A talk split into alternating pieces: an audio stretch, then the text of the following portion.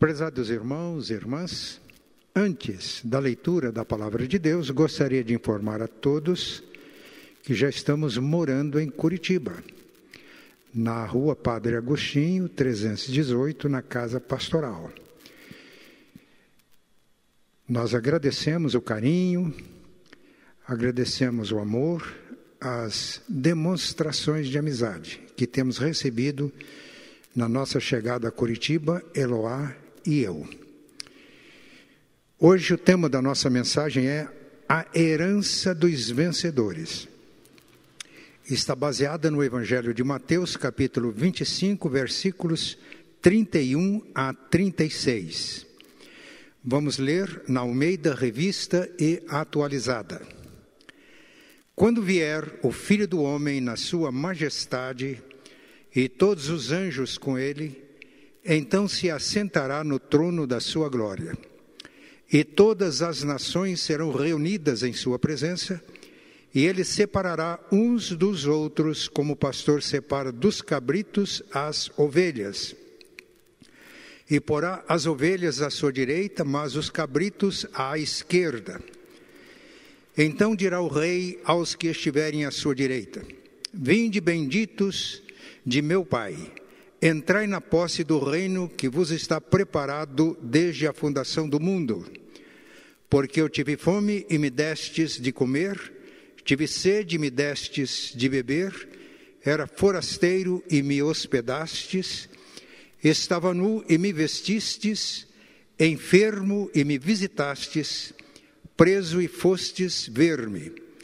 Então perguntarão justos: Senhor, quando foi que te vimos com fome e te demos de comer, ou com sede e te demos de beber? E quando te vimos forasteiros e te hospedamos, ou nu e te vestimos? E quando te vimos enfermo ou preso e te fomos visitar? O rei, respondendo, lhes dirá: Em verdade vos afirmo que, sempre que o fizestes a um destes meus pequeninos irmãos, a mim o fizestes. Então o rei dirá também aos que estiverem à sua esquerda: Apartai-vos de mim, malditos, para o fogo eterno, preparado para o diabo e seus anjos. Porque tive fome e não me destes de comer, tive sede e não me destes de beber. Sendo forasteiro, não me hospedastes. Estando nu, não me vestistes achando-me enfermo e preso, não fostes ver-me. E eles lhe perguntarão: Senhor, quando foi que te vimos com fome, com sede, forasteiro, nu, enfermo ou preso, e não te assistimos? Então lhes responderá: Em verdade vos digo que, sempre que o deixastes de fazer a um destes mais pequeninos, a mim o deixastes de fazer. Irão estes para o castigo eterno, porém os justos para a vida eterna. Essa é a nossa passagem. Mas o texto central está no versículo 40, 34. Então dirá o rei aos que estiverem à sua direita: Vinde benditos de meu Pai, entrai na posse do reino que vos está preparado desde a fundação do mundo. Portanto, a herança dos vencedores é o reino. Os vencedores são herdeiros do reino. Este texto está no contexto do sermão, do discurso que Jesus fez, que nós chamamos de sermão profético capítulos 24 e 25 de Mateus, ele fala das coisas que irão acontecer. E no capítulo 25 ele conta três parábolas. Primeira parábola das virgens. Dez virgens. Cinco prudentes, cinco nécias. As prudentes se prepararam e por isso, quando o noivo chegou, elas foram acolhidas, mas as insensatas que não se prepararam, que não vigiaram, ficaram de fora. Aqui nós temos advertências à igreja, ao povo de Deus. Eram dez virgens. Elas saíram ao encontro do, ao encontro do noivo. Cinco entraram e cinco ficaram de fora. Depois Jesus conta a parábola dos talentos. Ambos eram servos do rei, que chamou os seus servos e deu a eles talentos com a ordem para que negociassem e ganhassem, e multiplicassem e prosperassem. Dois deles trabalharam, prosperaram, multiplicaram os talentos. Um escondeu o talento e quando o Senhor voltou, entregou o talento sem nenhum, sem nenhum resultado do seu trabalho. E este também ficou de fora da festa. Aqui também uma advertência. Enquanto Jesus não volta, precisamos estar vigilantes e preparados, porque não sabemos a hora em que ele vai voltar. Enquanto o Senhor não volta, é tempo de cumprirmos a nossa missão. Quando o Senhor voltar, ele deve nos encontrar trabalhando no reino, prosperando, produzindo. Agora, na parábola das ovelhas e cabritos que lemos hoje, neste texto, chegou a hora da verdade, quando o rei vai voltar em sua majestade, todas as nações estarão na presença dele, e o texto diz que ele vai separar uns dos outros, como o pastor separa as ovelhas dos cabritos. Também aqui é uma advertência para o povo de Deus, para a igreja. Todas estas passagens, tanto a parábola das virgens, quanto a dos talentos e das ovelhas e cabritos, é uma advertência para o povo de Deus. Quando lemos no livro de Apocalipse, capítulos 2 e 3, as cartas às sete igrejas, nós percebemos que para todas as igrejas Jesus se apresenta com aqueles atributos do Cristo glorificado. Visão de João registrada no capítulo 1 de Apocalipse. Em todas elas há apreciações de Jesus, há elogios, com exceção de duas igrejas. Para todas elas há advertências e há admoestações com exceção também de duas igrejas. Mas em todas as sete igrejas há promessa para os vencedores.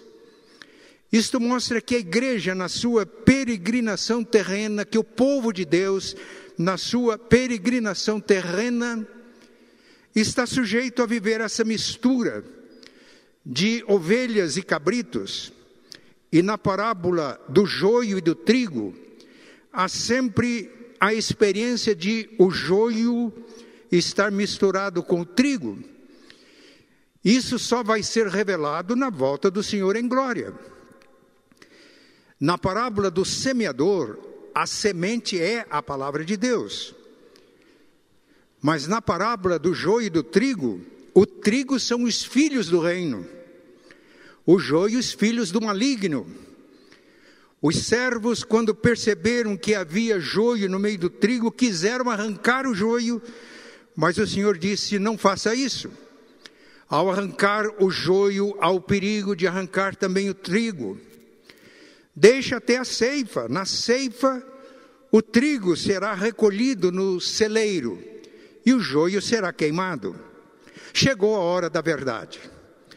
A hora quando o que é joio vai ser revelado. E neste texto lido hoje, ovelhas e cabritos também vão ser revelados. Pedro, na sua primeira carta, capítulo 4, versículo 17, ele diz: É hora de começar o julgamento pela casa de Deus. E se o julgamento começa pela casa de Deus, onde vão parar os ímpios, sim, os pecadores? Portanto, entendemos que essas advertências, essas três parábolas, estes três relatos de Mateus 25 são advertências para nós que professamos o nome de Cristo. Os elogios, as apreciações feitas nas cartas do Apocalipse tinham o objetivo de incentivar os eleitos, vencedores, para que permanecessem firmes. As advertências tinham o objetivo de despertar a consciência daqueles que estavam adormecidos para que se voltassem para o Senhor, com uma advertência feita à igreja de Laodiceia, uma igreja que se considerava rica, mas era pobre, miserável, cega e nu. A advertência foi esta: arrepende-te, arrepende enquanto é tempo. Então, esta mensagem dessas três narrativas, elas se dirigem a nós, igreja, que professa Cristo como Senhor e Salvador. Nós vamos aprender neste texto e no contexto das Escrituras três verdades para o nosso ensino, para a nossa edificação, para o nosso conforto e como advertência. E a primeira verdade é essa os vencedores, herdeiros do reino, são filhos de Deus. Somos filhos porque fomos adotados em Cristo. João, no seu Evangelho, capítulo 1, a partir do versículo 11, ele afirma que ele, Jesus, veio para os seus, mas os seus não o receberam, referindo-se a Israel.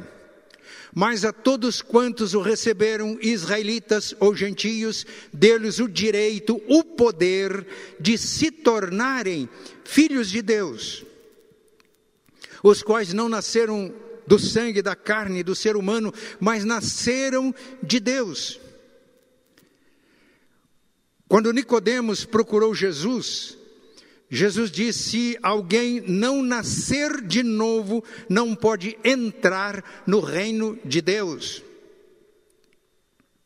E Paulo, na carta que escreveu aos Romanos, capítulo 8, versículo 15, ele diz: Nós não recebemos o espírito de escravidão para vivermos outra vez atemorizados, mas recebemos o espírito de adoção, baseado no qual nós clamamos: Abba Pai. Abba é uma palavra aramaico que se refere ao pai no sentido de intimidade, do filho que tem intimidade com seu pai. Ao recebermos Jesus, ao crermos em Jesus e entregarmos a Ele a nossa vida, recebemos o Espírito Santo. E o Espírito Santo não é de escravidão, é de adoção. E por isso Paulo prossegue no versículo 16: o mesmo Espírito, o Espírito Santo, testifica com o nosso espírito que somos filhos de Deus. Ora, herança é direito dos filhos. Ouvi uma história do reverendo Jonas Dias Martins. Ele disse que presidiu uma reunião de família quando o chefe da família estava fazendo o testamento. E ele pediu para que o pastor Jonas estivesse presente, como que coordenando aquela reunião. E ao fazer o testamento, ele foi destinando parte dos seus bens para os filhos. Quando terminou, reverendo Jonas disse: Eu era amigo da família e, e tenho provas da amizade, mas não recebi nada. No testamento não foi nada para mim, por um motivo muito simples. Eu era amigo da família, mas eu não era filho do chefe daquela família. A herança do reino é direito dos filhos. Por isso, no versículo 17 de Romanos 8, Paulo afirma: E se somos filhos, somos herdeiros, herdeiros de Deus e co-herdeiros com Cristo.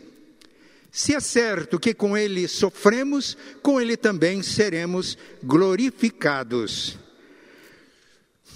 Então a palavra de Deus deixa claro, claro, que aqueles que herdam o reino de Deus ou tomam posse do reino quando Jesus voltar em glória, são filhos e o reino de Deus é direito dos filhos. Somos então, enquanto Jesus não volta, príncipes e princesas. Somos herdeiros do reino, ainda não tomamos posse. Vamos tomar posse quando ele voltar em glória. E estamos falando como vencedores, como filhos de Deus, herdeiro do reino. Então, cabe a nós vivermos enquanto Cristo não volta com a nobreza, com a dignidade de príncipes e princesas do reino de Deus. Escrevendo aos Efésios capítulo 4, Paulo diz: Rogo-vos, pois eu, prisioneiro do Senhor, que andeis de um modo digno da vocação a que fostes chamados com toda a humildade, com mansidão, com longanimidade, suportando-vos uns aos outros em amor, esforçando-vos diligentemente por preservar a unidade do Espírito no vínculo da paz. É assim que vivem os príncipes e as princesas do reino de Deus. E vivendo assim, quando o rei voltar em glória, então os príncipes e as princesas entram na posse do reino. A primeira verdade, então, é que os vencedores, herdeiros do reino, são filhos de Deus. E a herança do reino é um direito dos filhos. Mas a segunda verdade que percebemos no texto é que os vencedores, herdeiros do reino, são ovelhas de Cristo. O texto lido é muito claro. Quando o Senhor voltar na sua glória, na sua majestade, os seus santos anjos com ele, as nações se colocarão na sua presença, ele vai separar uns dos outros, como o pastor separa as ovelhas dos cabritos, e porá as ovelhas à sua direita, e ele dirá aos que estiverem à sua direita: Vinde, benditos de meu Pai Possui por herança o reino que vos está preparado desde a fundação do mundo. O texto é claro.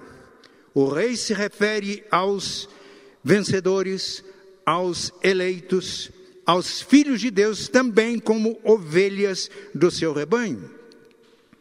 A figura do pastor e da ovelha é usada em toda a Bíblia, tanto no Antigo como no Novo Testamento.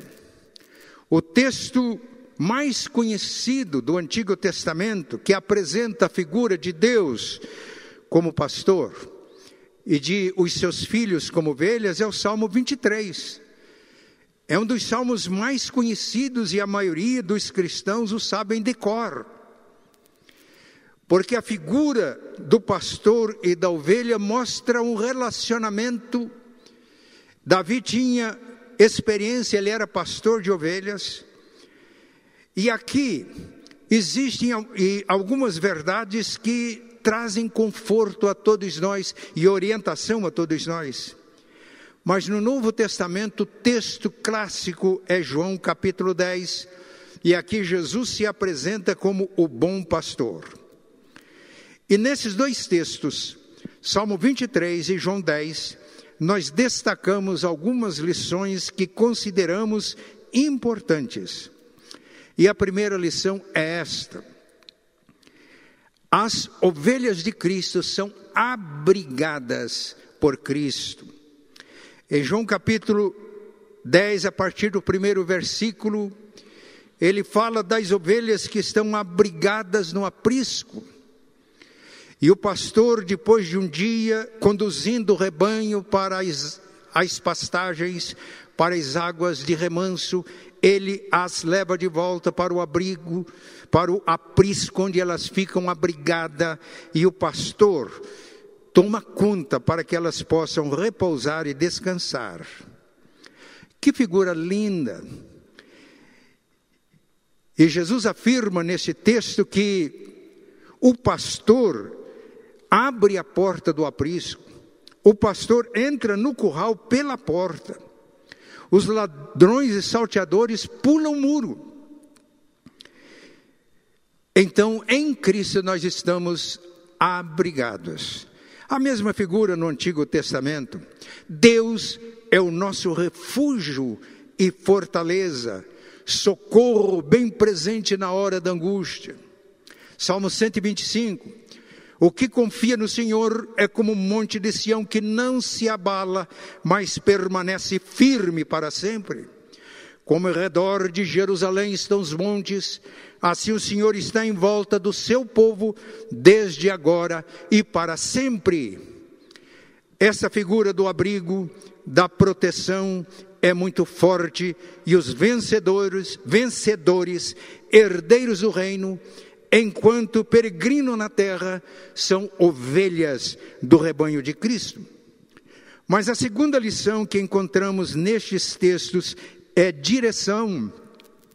Em João 10, Jesus afirma que o pastor abre a porta do aprisco e chama as ovelhas e elas o seguem.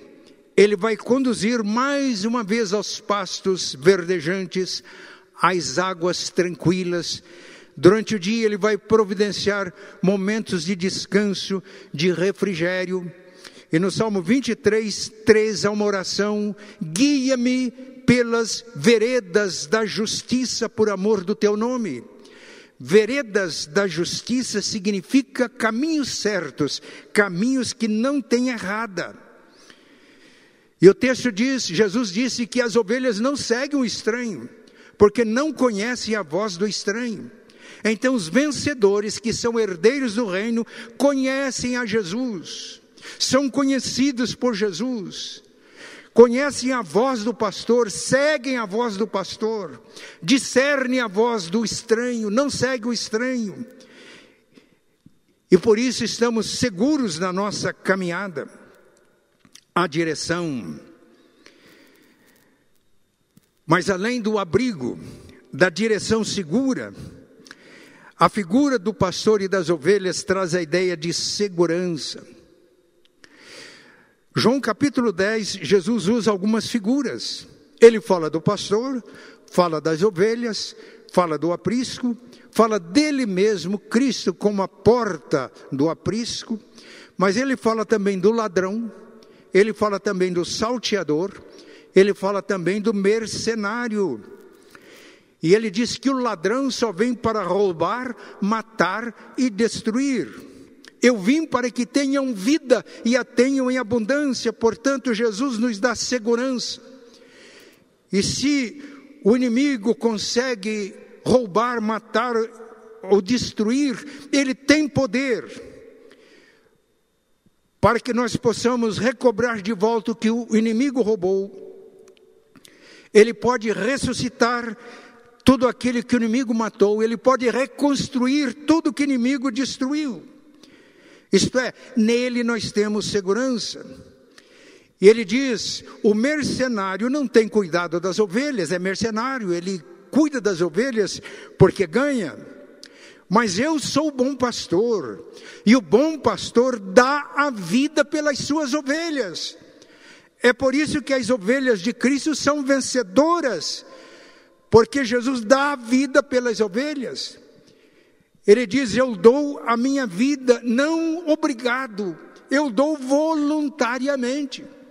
Eu tenho poder para dar e poder para reassumir este mandato eu recebi de meu Pai. Ele está falando da sua ressurreição.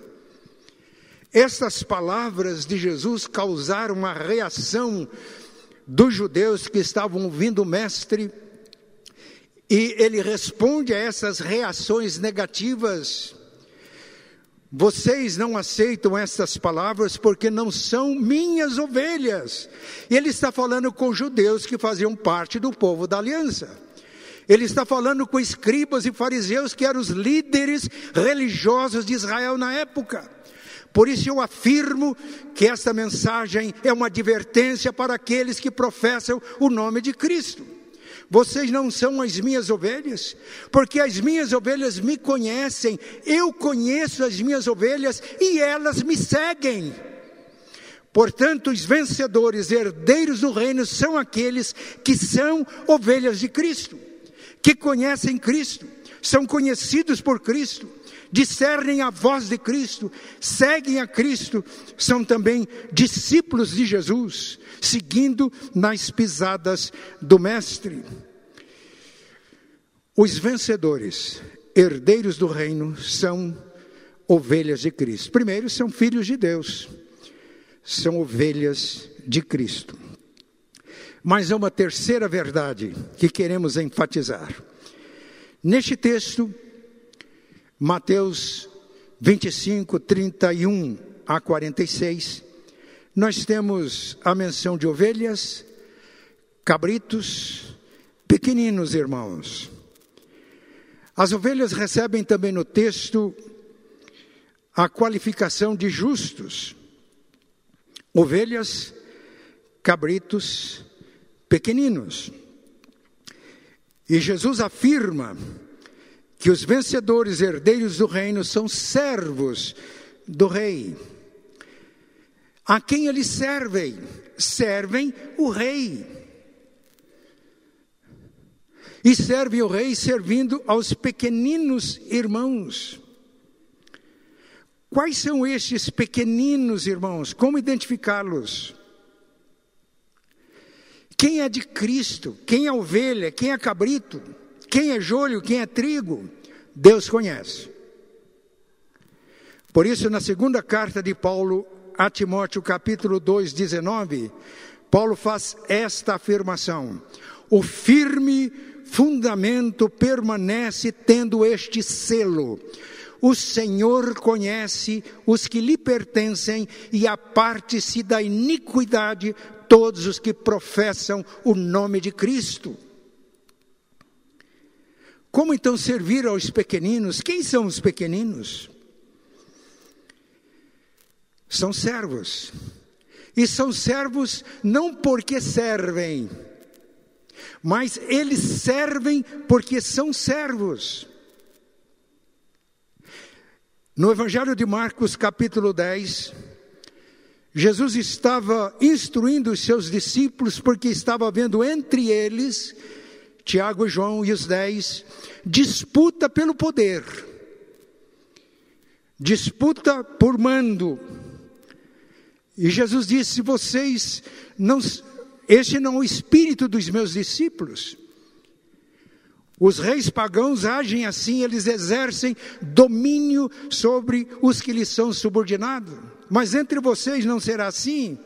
O maior dentre vocês será o servo de todos. Ele dá uma razão muito forte, porque o filho do homem não veio para ser servido, mas para servir e dar a sua vida em resgate por muitos. Portanto, se somos filhos de Deus adotados em Cristo. Se ao crermos em Cristo recebemos o Espírito Santo, o Espírito Santo é o Espírito de Cristo. E Paulo, na carta aos Romanos, capítulo 8, ele afirma: e se alguém não tem o Espírito de Cristo, esse tal não é dele. Quem tem o Espírito de Cristo é servo, como Jesus foi servo. Na carta de Paulo aos Filipenses, capítulo 2, a partir do versículo 5, quando Paulo falava de lutas na igreja, de problemas na igreja, de duas irmãs chamadas Sintique e Évode, elas brigavam entre si. Paulo constatou divisões naquela igreja. Ele diz: Tende vós o mesmo sentimento que teve o Filho de Deus que sendo Deus não julgou um privilégio agarrar-se a isso, não agarrou a esse privilégio, mas esvaziou a si mesmo, assumiu a forma humana, assumiu a condição de servo, e a palavra neste texto é escravo, é dulos. E como servo ele foi obediente até a morte e morte de cruz. Meus irmãos, é filho de Deus, é ovelha de Jesus, quem tem o mesmo espírito de Jesus e, portanto, a essência de um discípulo de Jesus é ser servo, é DNA da ovelha de Cristo, do servo de Cristo, do Filho de Deus. Portanto, reafirmo: os vencedores, herdeiros do reino, servem, não são servos porque servem, mas servem porque são servos, porque têm o mesmo Espírito de Cristo. Serve a quem? Se é Espírito de Cristo, serve sempre. Na carta de Paulo aos Colossenses, capítulo 3, versículos 22 a 24, Paulo dirige uma palavra aos servos que exerciam função de escravos dizendo que eles deveriam servir aos seus senhores não à vista para agradar as pessoas, mas deveriam servir como servos de Deus. E ele conclui: porque é a Cristo, o Senhor, que vocês estão servindo. E ele está falando isso para escravo. Isso significa que o espírito de servo nosso, como filhos de Deus, ovelhas de Cristo, se manifesta em todas as áreas da nossa vida. Seja qual for o nosso trabalho, a nossa profissão. Em 1963, eu era bem mais jovem do que sou hoje. Eu estava ouvindo um frade dominicano em São Paulo. E depois da palestra, ele abriu oportunidade para perguntas. E levantou uma pessoa e disse: eu vou lhe fazer uma pergunta, Frei. Eu sou jornalista. E eu considero também o jornalismo um sacerdócio. E o Frei respondeu na hora: e se não for sacerdócio, é uma profanação. Portanto, todos nós temos o espírito de servo e servimos onde estamos colocados. Se você é advogado, se você é médico, é funcionário público, é empresário, se você é um comerciário, comerciário, um bancário ou um banqueiro, se essa função sua não for um sacerdócio, se você não estiver fazendo isso como se estivesse fazendo a Cristo, repito, citando as palavras daquela pessoa, se não for sacerdócio, é uma profanação, porque não é feito no Espírito de Cristo, e quando nós servimos assim, sem saber, nós estamos servindo aos pequeninos irmãos. Quem são os pequeninos irmãos? Eu já li diversos comentários desse texto e afirma: os pequeninos irmãos são as pessoas menos favorecidas que nós, que temos recursos, que somos poderosos, vamos servir e atendendo às necessidades dos menos favorecidos, nós seremos recebidos quando o Senhor voltar em glória. Porque servindo os menos favorecidos, nós estamos servindo a Cristo. Balela. Se não estamos servindo no Espírito de Cristo, nós não estamos servindo, nós estamos nos servindo dos pequeninos para alcançar mérito e alcançar projeção? O texto é claro. Os pequeninos irmãos aos quais Cristo se refere são aquelas pessoas com as quais Cristo está tão identificado que servir a estes pequeninos irmãos é servir a Cristo. Cristo está tão identificado com estes pequeninos irmãos que se alguém tocar num destes, toca em Cristo. Se alguém perseguir um pequenino irmão, persegue a Cristo. Foi esta a experiência de Saulo no caminho de Damasco. Ele dirigia-se a Damasco devidamente autorizado pelas autoridades eclesiásticas da igreja de Jerusalém, igreja judaica a fim de prender, levar os discípulos de Jesus para Jerusalém, para que fossem devidamente julgados, sentenciados.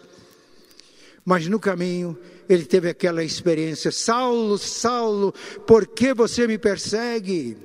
Quem és? Quem é o Senhor? Eu sou Jesus a quem tu persegues, tocando num dos pequeninos irmãos de Cristo na terra, atinge a cabeça que está nos céus e a cabeça reage. Quem são os pequeninos irmãos? São todos aqueles com os quais Jesus está identificado e está identificado com Cristo. Os pequeninos irmãos são aqueles que formam a comunidade do reino de Deus. Já pregamos uma mensagem aqui baseada em 1 Pedro 4,10 Pedro afirma: servi uns aos outros, cada um, ninguém fica de fora. Cada um como bons despenseiros, administradores, mordomos da multiforme graça de Deus. Se vivemos no Espírito de Cristo, naturalmente nós servimos uns aos outros. E aqui a experiência de Saulo e Ananias nos ensina, eu creio que com essa ilustração a gente entende isso. Jesus deu a instrução depois que se identificou: Eu sou Jesus a quem você persegue. Entra em Jerusalém e lá eles vão te dizer o que convém fazer. Eles quem? Os pequeninos de Cristo, os discípulos de Cristo. E Paulo estava indo a Damasco para prendê-los e levá-los para Jerusalém. Mas agora Saulo tornou-se também um pequenino. Diante da luz daquela revelação, ele ficou cego, caiu por terra, entrou em Damasco, ficou hospedado na casa de Judas, sem comer, sem beber, em oração. Ele agora era um forasteiro que precisava ser acolhido porque ele não seria mais aceito pelos judeus. Ele era um desnudo que precisava ser vestido com as vestes de justiça de Cristo. Ele era um preso pelas circunstâncias que precisava agora da libertação em Cristo. E quem ministrou a Saulo, pequenino do Senhor? Que ao receber a revelação tornou-se uma criança, um pequenino. Foi o pequenino Ananias. Na comunhão dos crentes, nós precisamos ter disponibilidade para servir a Cristo, servindo uns aos outros, e precisamos ter a humildade de aceitar o serviço dos nossos irmãos em Cristo. Isso aconteceu quando Jesus falou com Ananias, Ananias, ele estava disponível. Eis-me aqui, Senhor. Vai à rua direita, procura por um homem chamado Saulo. Faz três dias que ele está em jejum e oração, está cego. Vai ministrar a ele. Senhor, este não. Eu sei que eu devo servir os pequeninos do Senhor. Este maltrata os pequeninos. O Senhor disse: Vai, Ananias ele é um vaso escolhido, ele é eleito. Ele recebeu a minha revelação, ele se humilhou, tornou-se um pequenino. E Jesus disse para os seus discípulos que se tornaram apóstolos: Em verdade eu afirmo para vocês que se não vos converterdes e não vos tornardes como crianças, de maneira nenhuma entrareis no reino dos céus. Quem são os pequeninos? E chega Ananias, o pequenino do Senhor.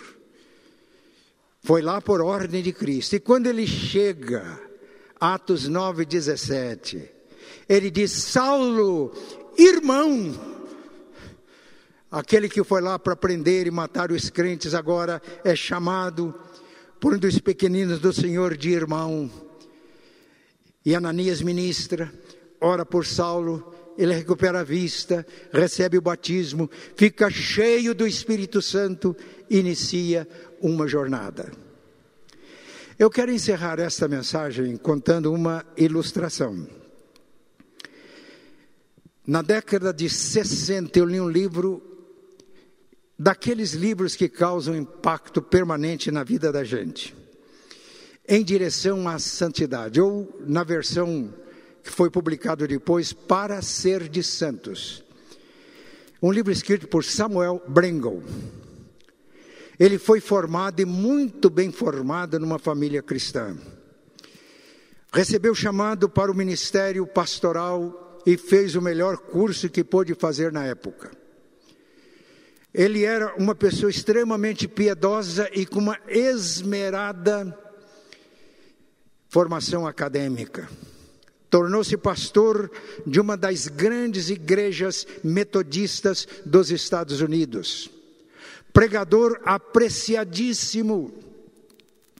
Mas ele sentiu chamado para ingressar no exército da salvação. E para isso ele foi para Londres. Londres ele matriculou-se na escola de cadetes do exército da salvação. Formação acadêmica ele tinha de sobra, mas ele precisava ser treinado na prática. E o primeiro trabalho que ele recebeu foi limpar as botas dos soldados do exército da salvação e engraxar essas botas. O trabalho era feito no porão da escola de cadetes. E ele estava limpando as botas dos soldados que durante a noite visitavam as periferias de Londres, atendendo aos pequeninos, buscando os pequeninos. E enquanto ele limpava as botas e engraxava, ele começou a pensar: mas foi para isso que Deus me chamou? Lembrou da formação que ele tinha, lembrou da igreja que ele pastoreou, lembrou dos elogios que ele recebia. E ele pensou: será que eu estou perdendo o juízo? E resolveu orar. Senhor, parece que eu estou fazendo uma coisa ridícula. Foi para isso mesmo que o Senhor me chamou. Se eu estiver meio fora do juízo, eu quero que o Senhor me oriente. E ele mesmo relata a sua experiência. Quando ele fez essa oração, Deus trouxe à mente dele João 13 e a cena de Jesus lavando os pés dos discípulos. E depois Jesus afirmando aos discípulos: Vocês me chamam de Senhor e Mestre, estão certos porque eu sou. Se eu, sendo Senhor e Mestre, lavei os pés de vocês, eu dei o exemplo para que vocês façam assim. E quando esta cena veio muito forte à mente de Samuel, ele percebeu que estava no lugar certo ele submeteu-se ao Senhor e agradeceu o trabalho, o serviço que ele estava prestando a Jesus naquela hora. Ele diz: naquela hora o céu desceu para aquele porão escuro, onde eu estava limpando botas de soldados do exército da salvação e engraxando estas botas. Foi uma experiência que moldou a vida daquele servo de Deus no passado. Eu termino com a letra de um hino que aprendi em 1959, quando eu era bem mais jovem do que sou hoje, lá na igreja nossa de Cruzeiro do Oeste, com regente do coral da igreja. É o hino do cantor cristão, o inário da igreja batista. O cântico diz assim: No serviço do meu rei eu sou feliz, satisfeito e abençoado proclamando a boa nova da salvação no serviço do meu rei. No serviço do meu rei, minha vida empregarei, gozo, paz, felicidade tem quem serve a meu bom rei, no espírito deste rei, como filhos de Deus, como ovelhas do seu rebanho, como discípulos de Jesus que seguem nas pisadas do Divino Mestre. Amém. Vamos orar. Pai, a nossa gratidão por sermos pequeninos do teu rebanho. Pai, pedimos que o Espírito Santo opere em nós levando-nos à consciência do pecado, como aconteceu com Saulo no caminho de Damasco, para que, havendo um profundo, real e verdadeiro arrependimento, e tendo a revelação de Cristo como Senhor e Salvador, possamos aceitá-lo. E ao aceitar Cristo, nós nascemos não do sangue nem da carne, não nascemos da vontade do homem, mas nascemos de Ti. Porque o que é nascido da carne é carne, o que é nascido do Espírito é Espírito e para que, crendo em Cristo, recebamos o Espírito Santo, que é o Espírito de Cristo. O Espírito de Cristo é espírito de serviço. Pedimos então, Pai, que o Espírito Santo operando em nós faça com que ser servo signifique para nós ter o DNA de Cristo, a identidade de Cristo, o Espírito de Cristo. Cristo que, o Rei que se fez servo, o Rei que se entregou por nós, e a tua palavra nos afirma que, como discípulos dele, precisamos ter a mesma atitude de Jesus, renunciando todas as glórias e vaidades humanas, para que fiquemos livres do egoísmo, livres das seduções mundanas, para termos a verdadeira liberdade de teus filhos para te servir e servir os pequeninos irmãos de todo o coração, com toda alegria, com toda a exultação, como aconteceu com Samuel Brengel, naquele porão escuro de uma escola de cadetes do Exército da Salvação em Londres. Oramos em nome de Jesus. Amém. Irmãos, nós vamos agora ouvir um hino que será apresentado pela Orquestra Filarmônica e o Conjunto Coral da Unicesumar. O, o reitor da Unicesumar é o querido irmão em Cristo Wilson de Matos. Foi minha ovelha no primeiro ano do meu pastorado. Tive a oportunidade e a bênção de abençoar o casamento dele e da Rose. E durante todos estes anos, temos sido parceiros do Reino de Deus. Vamos ficar atentos, porque este hino tem uma mensagem muito forte para o nosso coração. Ele fala que Jesus é o nosso pastor e que seguindo nas pisadas dele, nós vamos como vencedores usufruir as bênçãos dele para sempre e termos o privilégio de servi-lo pela eternidade.